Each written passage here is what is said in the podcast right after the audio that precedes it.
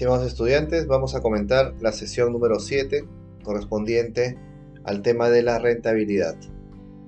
Este, esta sesión principalmente es para recordar algunos elementos que permiten evaluar un proyecto, en este caso el proyecto de implementación del negocio que se ha trabajado en el curso.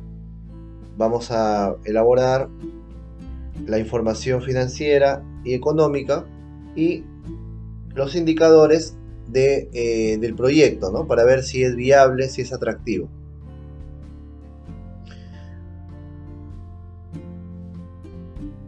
Lo que se busca en esta sesión es que ustedes puedan elaborar su proyección de ingresos y egresos, considerando de que hay las tasas de crecimiento normalmente son hacia adelante positivas, aunque bueno, en este entorno no estamos muy seguros. Eh, los precios al público, cuánto vas a cobrar, cuáles van a ser tus fuentes de ingreso, no considerar el IGB en el precio para poder sacar un mejor, un adecuado estado de un flujo de caja, identificar cuáles son los gastos, los costos fijos y variables del proceso, las comisiones que se cobrarán, por ejemplo, por, las, por el uso de tarjetas de crédito o pagos a través de sistemas eh, de pago eh, que, se, que se usan actualmente, similares. Hay que determinar la tasa de depreciación también de los equipos, ¿no? En cuanto a los egresos. Un flujo de caja esencialmente es el listado o la diferenciación o la diferencia entre tus ingresos y tus egresos. Otro elemento que se debe considerar para poder desarrollar nuestra, identificar nuestros, nuestros estados de, financieros y económicos es saber cuánto es nuestra inversión inicial, cuánto vamos a, a destinar para la compra de activos básicos y necesarios para poder poner en funcionamiento el negocio, ¿no? Hay que tener en cuenta que si los productos son nuevos, se les debe agregar un cuadro de depreciación, considerando las tasas de SUNAT, que es la que establece los rangos de, de depreciación. Al iniciar el proyecto también vas a necesitar hacer gastos preoperativos, ¿no? los gastos de constitución de la empresa, las licencias,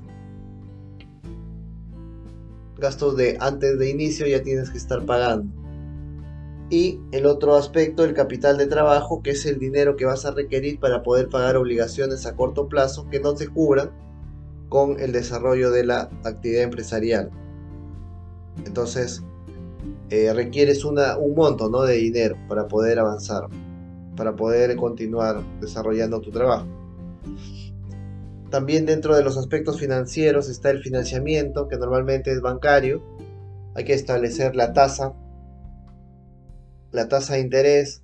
Eh, tienes que evaluar tu capacidad de pago para, ver si eres eh, un sujeto de crédito. Sin tener roche, sin tener miedo, puedes comparar ofertas de otros bancos porque de todas maneras cada uno tiene ventajas y desventajas y te ofrecen diferentes eh, posibilidades o condiciones también debes considerar los tiempos, ¿no? El plazo de la deuda y, y el tipo de moneda también.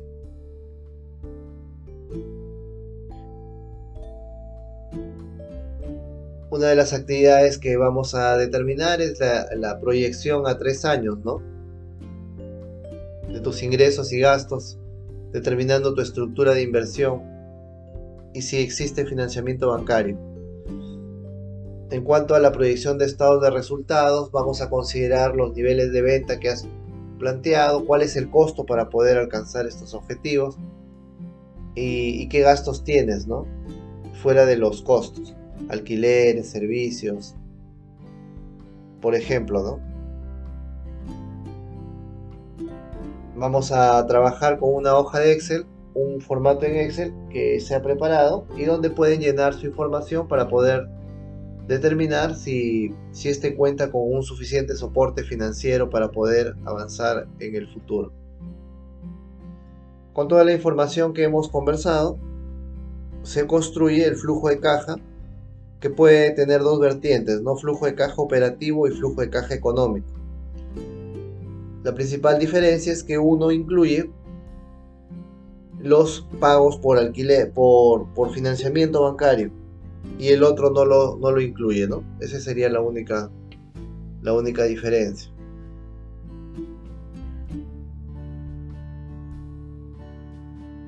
Finalmente, para poder determinar si es factible o no es factible un proyecto, vamos a trabajar con el BAN y el TIR. Okay, a través de estos indicadores podremos determinar el valor actual neto, cuánto equivale el valor de mi proyecto, considerando un flujo futuro, y cuál es el retorno que se obtiene con este proyecto, con esta idea. Normalmente lo ideal es que esté por encima del 15%, pero va a depender el momento en que nos encontramos y el sector, ¿no?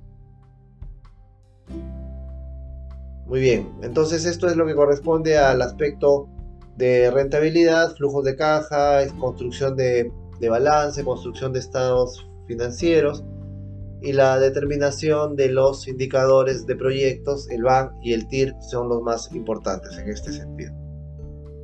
Muy bien, estos son los temas y continuamos durante la sesión de clase. Muchas gracias.